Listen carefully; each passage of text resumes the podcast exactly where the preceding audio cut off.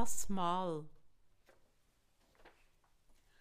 Als die Stunde gekommen war, legte Jesus sich mit den Aposteln zu Tisch, und er sagte zu ihnen,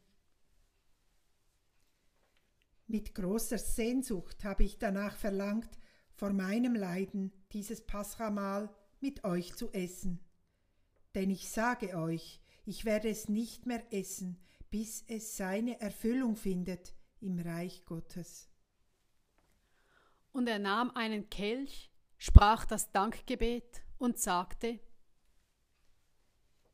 Nehmt diesen und teilt ihn untereinander, denn ich sage euch, von nun an werde ich nicht mehr von der Frucht des Weinstocks trinken, bis das Reich Gottes kommt. Und er nahm Brot, sprach das Dankgebet, brach es und reichte es ihnen mit den Worten Das ist mein Leib, der für euch hingegeben wird, dies tut zu meinem Gedächtnis. Ebenso nahm er nach dem Mahl den Kelch und sagte Dieser Kelch ist der neue Bund in meinem Blut, der für euch vergossen wird. Doch siehe, die Hand dessen, der mich ausliefert, ist mit mir am Tisch. Der Menschensohn muss zwar den Weg gehen, der ihm bestimmt ist, aber wehe dem Menschen, durch den er ausgeliefert wird. Da fragte einer den andern, wer von ihnen das wohl sei, der dies tun werde.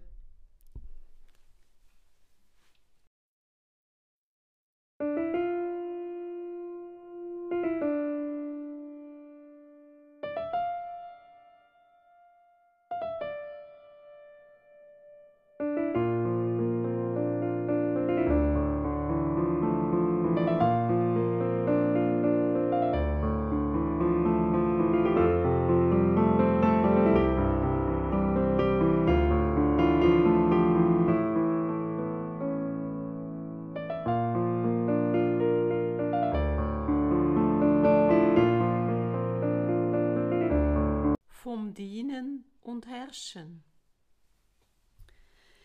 Es entstand unter ihnen ein Streit darüber, wer von ihnen wohl der Größte sei. Da sagte Jesus zu ihnen, Die Könige herrschen über ihre Völker, und diejenigen, die Vollmacht über sie haben, lassen sich Wohltäter nennen. Bei euch aber soll das nicht so sein, sondern der Größte unter euch soll werden wie der Jüngste, und der Führende soll werden wie der Dienende. Denn wer ist größer, der am Tisch sitzt oder der bedient? Ist es nicht der, der am Tisch sitzt? Ich aber bin unter euch wie der, der bedient. Ihr aber habt in meinen Prüfungen bei mir ausgeharrt. Darum vermache ich euch das Reich, wie es mein Vater mir vermacht hat. Ihr sollt in meinem Reich an meinem Tisch essen und trinken, und ihr sollt auf dem Thron sitzen und die zwölf Stämme Israels richten.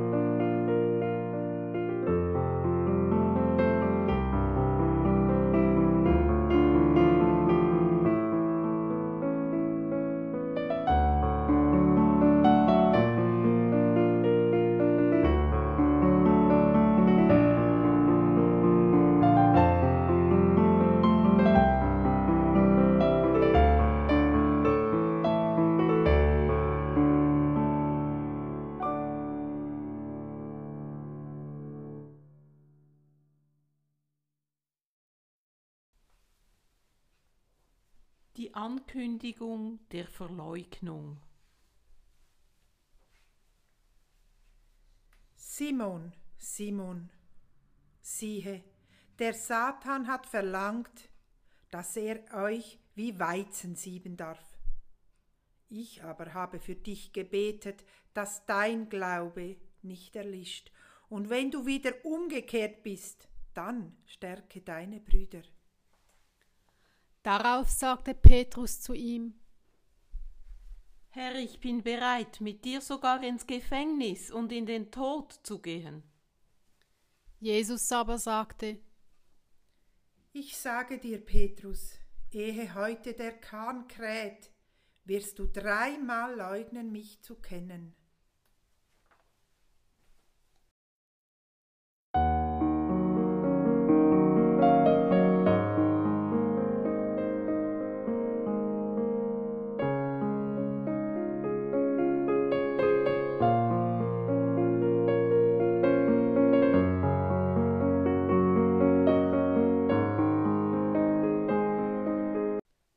Stunde der Not. Dann sagte Jesus zu ihnen, Als ich euch ohne Geldbeutel aussandte, ohne Vorratstasche und ohne Schuhe, habt ihr da Not gelitten? Sie antworteten, Nein. da sagte er zu ihnen, Jetzt aber soll der, der einen Geldbeutel hat, ihn mitnehmen und ebenso die Tasche. Wer dies nicht hat, soll einen, seinen Mantel verkaufen und sich ein Schwert kaufen. Denn ich sage euch, an mir muss erfüllt werden, was geschrieben steht. Er wurde zu den Gesetzlosen gerechnet. Denn alles, was über mich gesagt ist, geht in Erfüllung. da sagten sie, Herr, siehe, hier sind zwei Schwerter. er erwiderte, Genug davon.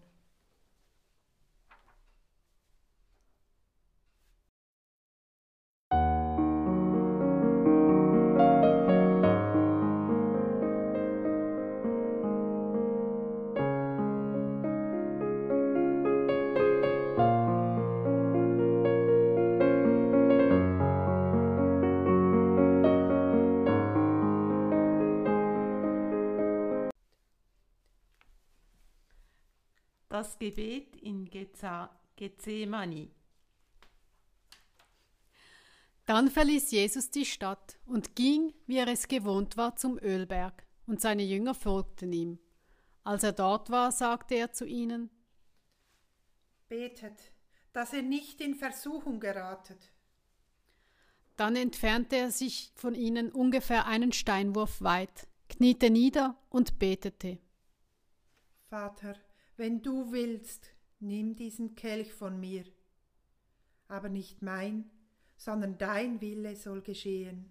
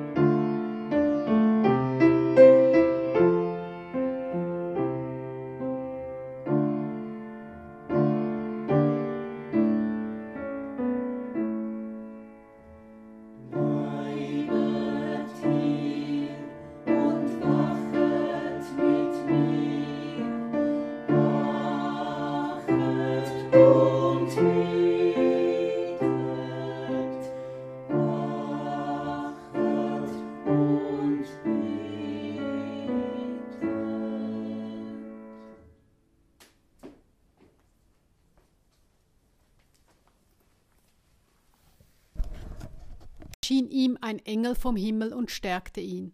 Und er betete in seiner Angst noch inständiger, und sein Schweiß war wie Blut, das auf die Erde tropfte. Nach dem Gebet stand er auf, ging zu den Jüngern zurück und fand sie schlafend, denn sie waren vor Kummer erschöpft. Da sagte er zu ihnen Wie könnt ihr schlafen? Steht auf und betet, damit ihr nicht in Versuchung geratet.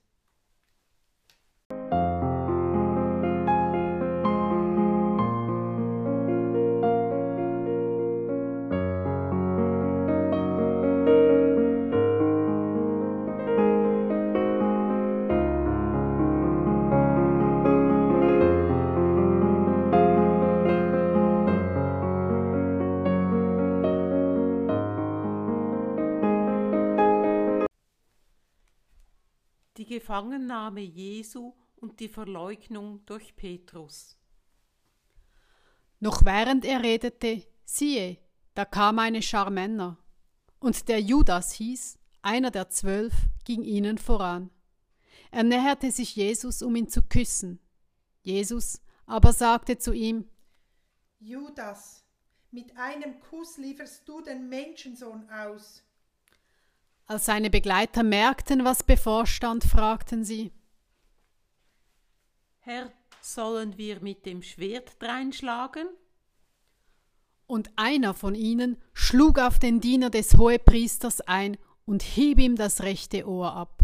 Da sagte Jesus, Lass es, nicht weiter. und er berührte das Ohr und heilte den Mann. Zu den Hohepriestern aber, den Hauptleuten der Tempelwache und den Ältesten, die vor ihm standen, sagte Jesus, Wie gegen einen Räuber seid ihr mit Schwertern und Knüppeln ausgezogen. Tag für Tag war ich bei euch im Tempel, und ihr habt nicht Hand an mich gelegt. Aber das ist eure Stunde und die Macht der Finsternis. Darauf nahmen sie ihn fest, führten ihn ab und brachten ihn in das Haus des Hohenpriesters. Petrus folgte von weitem. Mitten im Hof hatte man ein Feuer angezündet, und Petrus setzte sich zu den Leuten, die dort beieinander saßen. Eine Magd sah ihn am Feuer sitzen, schaute ihn genau an und sagte Der war auch mit ihm zusammen.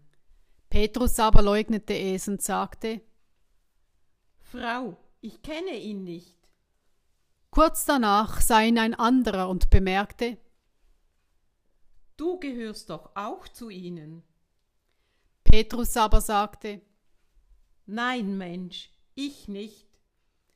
Etwa eine Stunde später behauptete wieder einer Wahrhaftig, der war auch mit ihm zusammen. Er ist doch auch ein Galiläer. Petrus aber erwiderte Mensch, ich weiß nicht, wovon du sprichst. Im gleichen Augenblick, noch während er redete, krähte ein Hahn. Da wandte sich der Herr um und blickte Petrus an. Und Petrus erinnerte sich an das Wort, das der Herr zu ihm gesagt hatte. Ehe heute der Hahn kräht, wirst du mich dreimal verleugnen. Und er ging hinaus und weinte bitterlich. Die Männer, die Jesus bewachten, trieben ihren Spott mit ihm. Sie schlugen ihn, verhüllten ihm das Gesicht und fragten ihn Du bist doch ein Prophet. Sag uns, wer hat dich geschlagen? Und noch viele andere Lästerungen stießen sie gegen ihn aus. Jesus vor dem Hohen Rat. Als es Tag wurde, versammelte sich der Ältestenrat des Volkes, die hohen Priester und die Schriftgelehrten, und sie ließen Jesus vor ihren hohen Rat führen. Sie sagten zu ihm, Wenn du der Christus bist, dann sag es uns. Er antwortete ihnen, Wenn ich es euch sage, glaubt ihr mir ja doch nicht. Und wenn ich euch etwas frage, antwortet ihr nicht. Von nun an wird der Menschensohn zur Rechte der Macht Gottes sitzen. Da sagten alle, Du bist also der Sohn Gottes? er antwortete ihnen, Ihr sagt es, ich bin es. da riefen sie, Wozu brauchen wir noch eine Zeugenaussage? Wir haben es selbst aus seinem Mund gehört.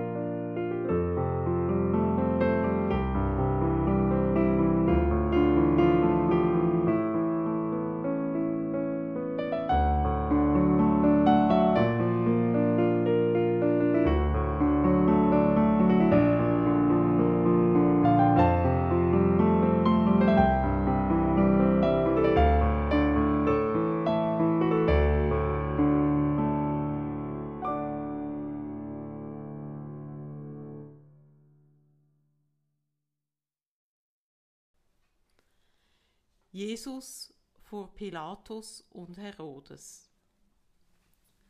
Daraufhin erhob sich die ganze Versammlung und man führte Jesus zu Pilatus.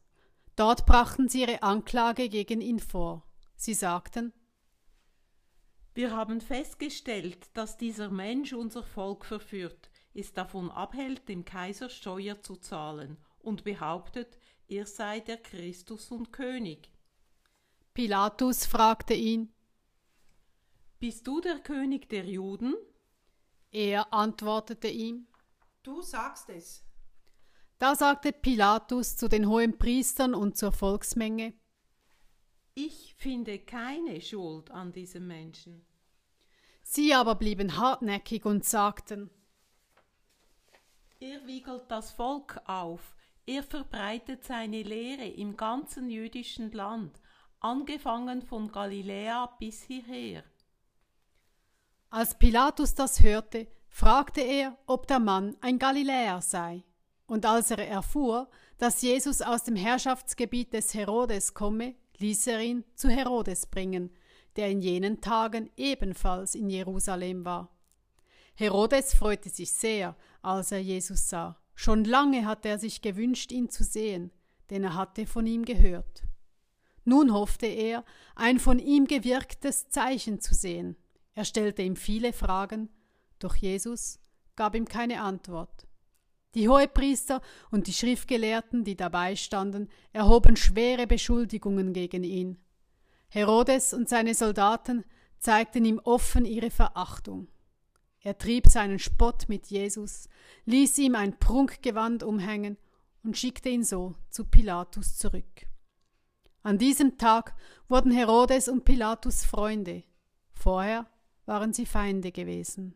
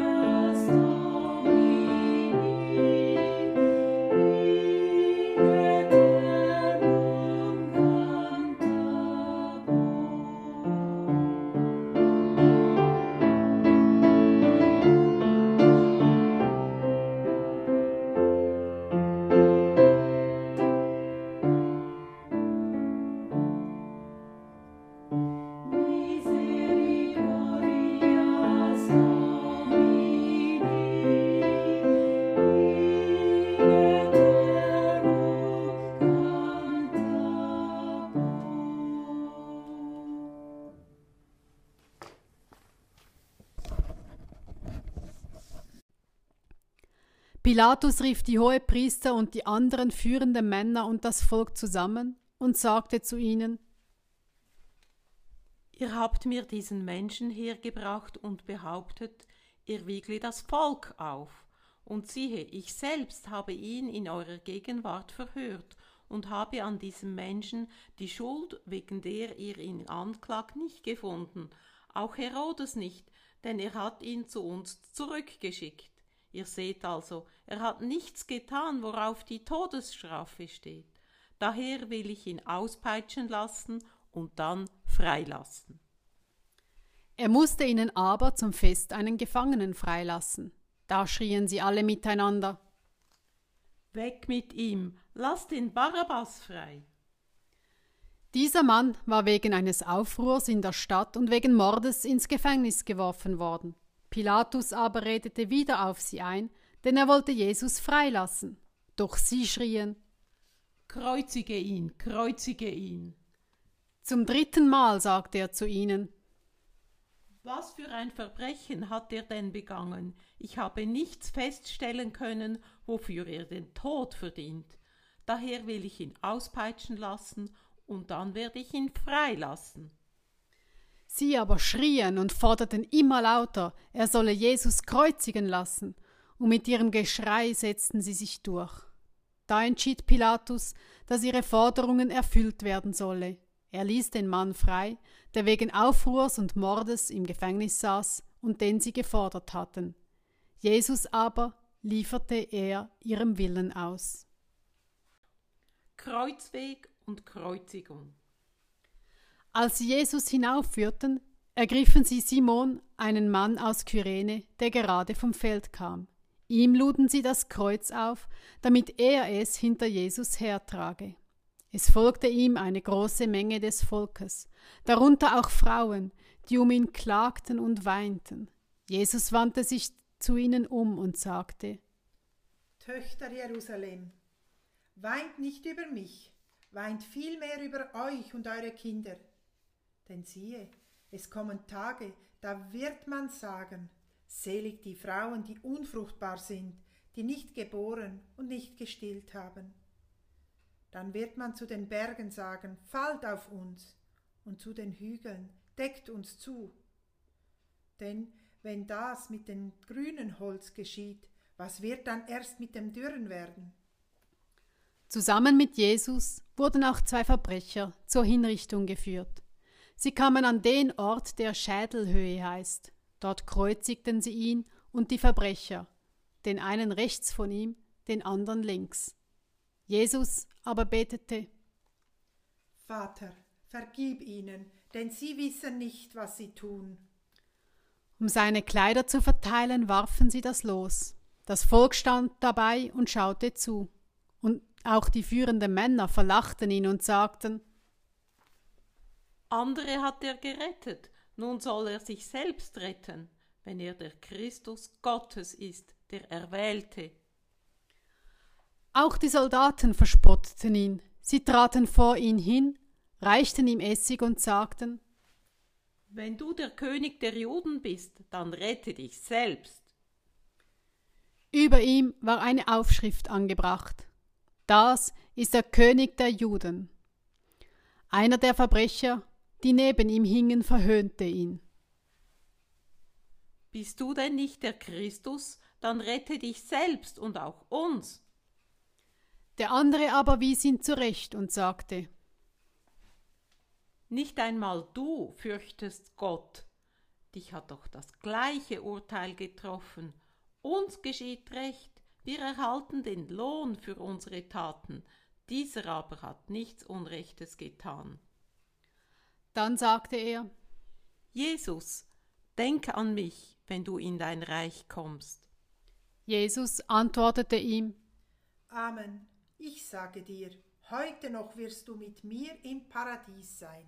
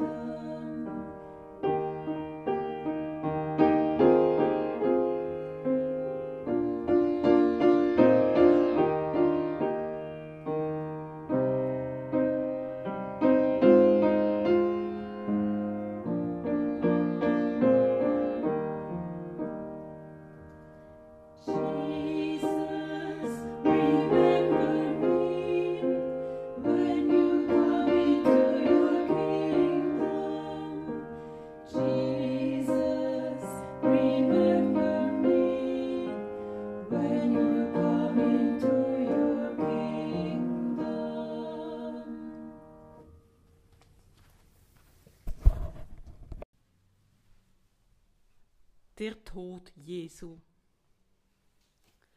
Es war schon um die sechste Stunde, als eine Finsternis über das ganze Land hereinbrach, bis zur neunten Stunde. Die Sonne verdunkelte sich. Der Vorhang im Tempel riss mitten entzwei. Und Jesus rief mit lauter Stimme Vater, in deine Hände lege ich meinen Geist. Mit diesen Worten hauchte er den Geist aus.